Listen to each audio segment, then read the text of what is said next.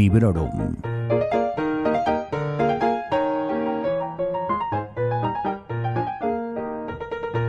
Hola, soy Vanessa y esto es Librorum, un podcast en el que os comento mis lecturas recientes de manera más o menos breve, sobre todo cuando me han gustado, aunque sea moderadamente, y siempre sin spoilers.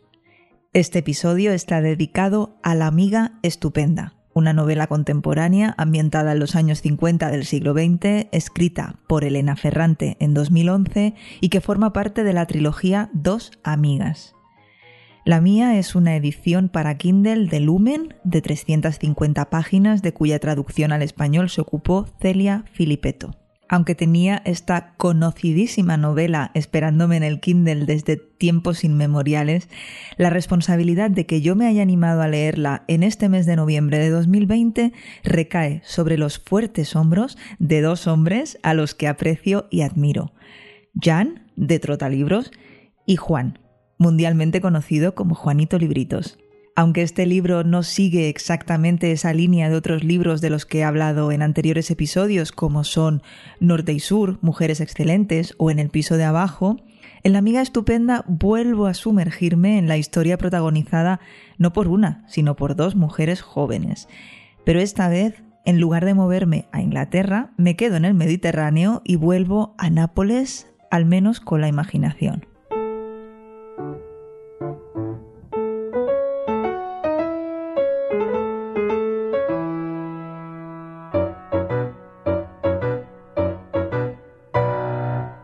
Lina ha desaparecido y su hijo se pone en contacto bastante desesperado con una vieja amiga de su madre, Elena. Y este es el detonante para que Elena o Lenú empiece a rememorar su historia en común con su amiga Rafaela, a quien todos conocían como Lina y a quien ella se refiere como Lila.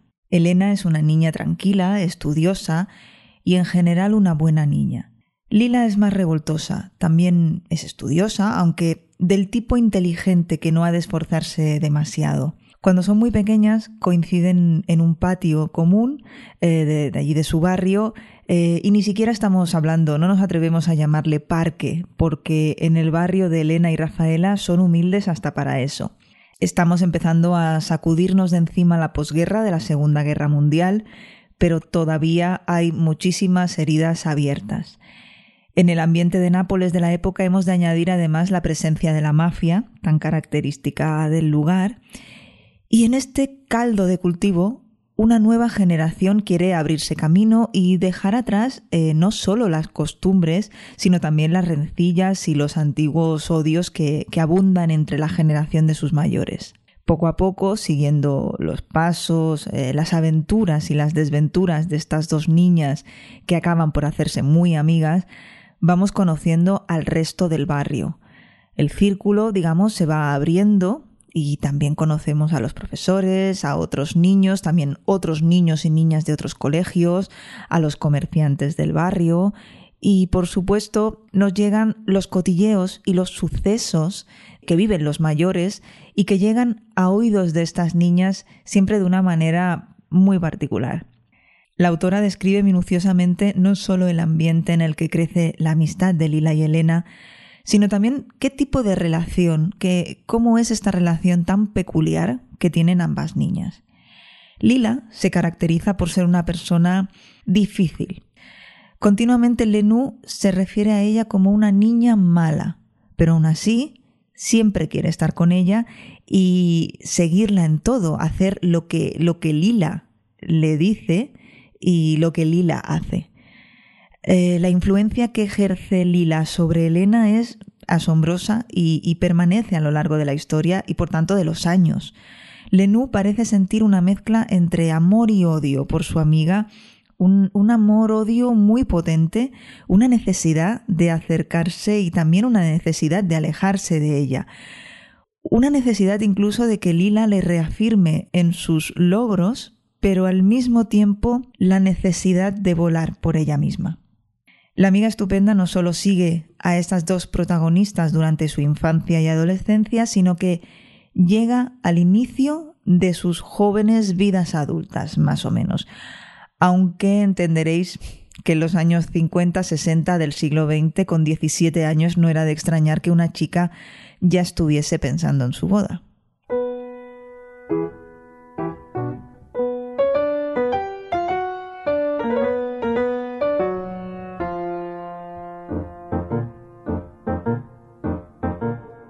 Aunque suelo centrarme en la ciencia ficción y en la fantasía, también me gusta mucho leer eh, ficción histórica.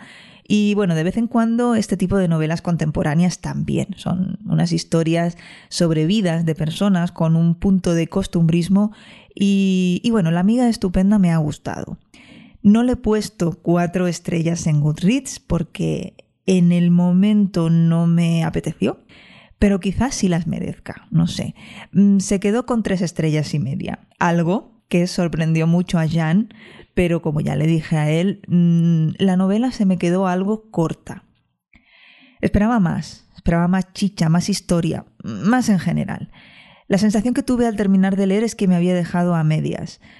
Bueno, supongo que he de ser paciente y seguir con el resto de la trilogía. La Ferrante escribe bonito, Escribe simple, directo y muy fluido, no se corta un pelo a la hora de mostrarnos imágenes un tanto perturbadoras y sabe desnudar muy bien a sus personajes enseñándole al lector todas sus emociones y pensamientos más íntimos. Ha sido una lectura fácil y me ha gustado leer sobre esa época de cambio, sobre la llegada de los años 60, que en tantos países significó apertura y modernidad. Me ha gustado también en especial la figura del mar como, como símbolo de libertad y esto me apetecía destacarlo. Y me ha gustado mucho también cómo se trata el dilema o el problema que para muchas personas de la época representaba el seguir estudiando o ponerse a trabajar. Y en el caso de las mujeres, mm, cómo el futuro de muchas estaba ligado al matrimonio y a los hijos, sin más.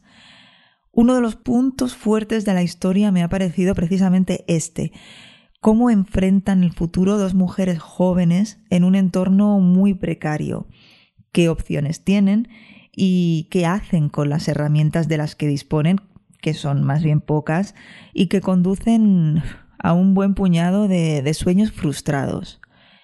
Lo que sí mm, he disfrutado poco de los personajes de esta, de esta historia.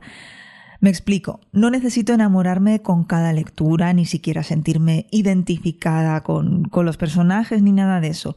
Pero creo que hay un término medio entre ok y odio a todo el mundo que aparece aquí. bueno, quizá Elena no, pero a Lila sí, no, no lo voy a negar. Y otro asunto, aunque, mm, bueno, esto no deja de ser, supongo, un fiel reflejo cultural, es el comportamiento de la mayoría de los personajes masculinos el machismo, la violencia verbal y física, mm, bueno, ya os podéis hacer una idea, estamos en el sur de Europa, estamos a finales de los años 50, mm, aquí no hay demasiado misterio. Pero aunque sé que esto existe y existía, y es un reflejo, como digo, de la realidad, no quiere decir que haya disfrutado leyendo sobre, sobre estas actitudes y las relaciones que se establecen entre este tipo de personajes. A pesar de esto último, de que no he congeniado demasiado bien con sus personajes, quiero saber más de esta historia, quiero saber dónde se ha metido Rafaela, quiero saber cómo entran de lleno ya en sus vidas adultas y quiero ver qué futuro profesional o laboral les espera. También me interesa saber más de las relaciones románticas que tenga o pueda llegar a tener Elena en el futuro y cómo van a influir en ella las que ya ha tenido en el pasado, que no son muchas debido a su juventud, pero que no me extrañaría que trajesen consecuencias. Y sobre todo, quiero quitarme de encima la sensación de que la amiga estupenda me ha dado menos de lo que podría haberme dado.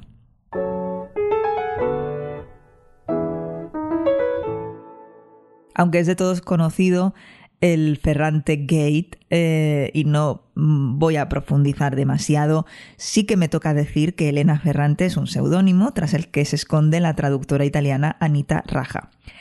Ya han pasado cuatro años desde que un periodista desvelase uno de los secretos mejor guardados del panorama literario, así que todos y todas seguramente estáis al corriente.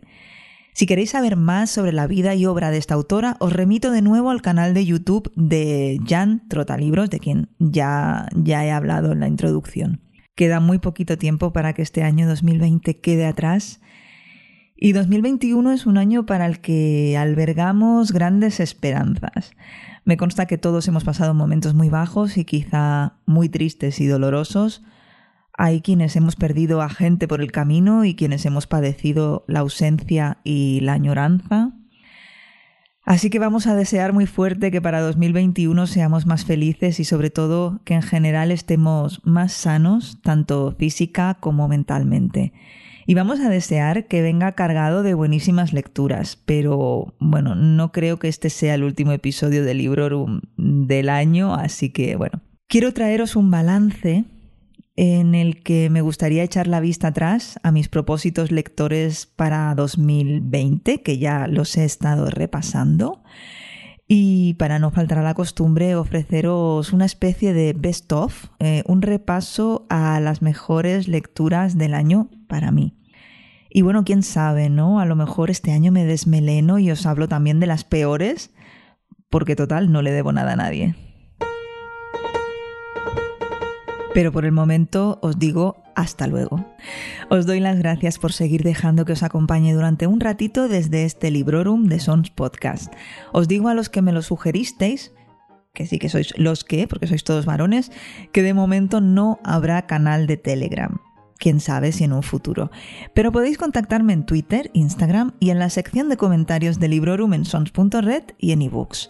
Y a este respecto les mando un saludo a Lerosan y a Alex Mulins que dejaron unos comentarios que me gustaron mucho en ebooks para los episodios 69 y 71 respectivamente. Eh, así que bueno, muchísimas gracias. Hasta pronto y felices lecturas. Acabas de escuchar Librorum, un podcast alojado en Sons, red de podcasts. Encuentra mucha más información de este episodio en nuestra página web, sons.red barra Librorum. Y descubre muchos más podcasts en sons.red.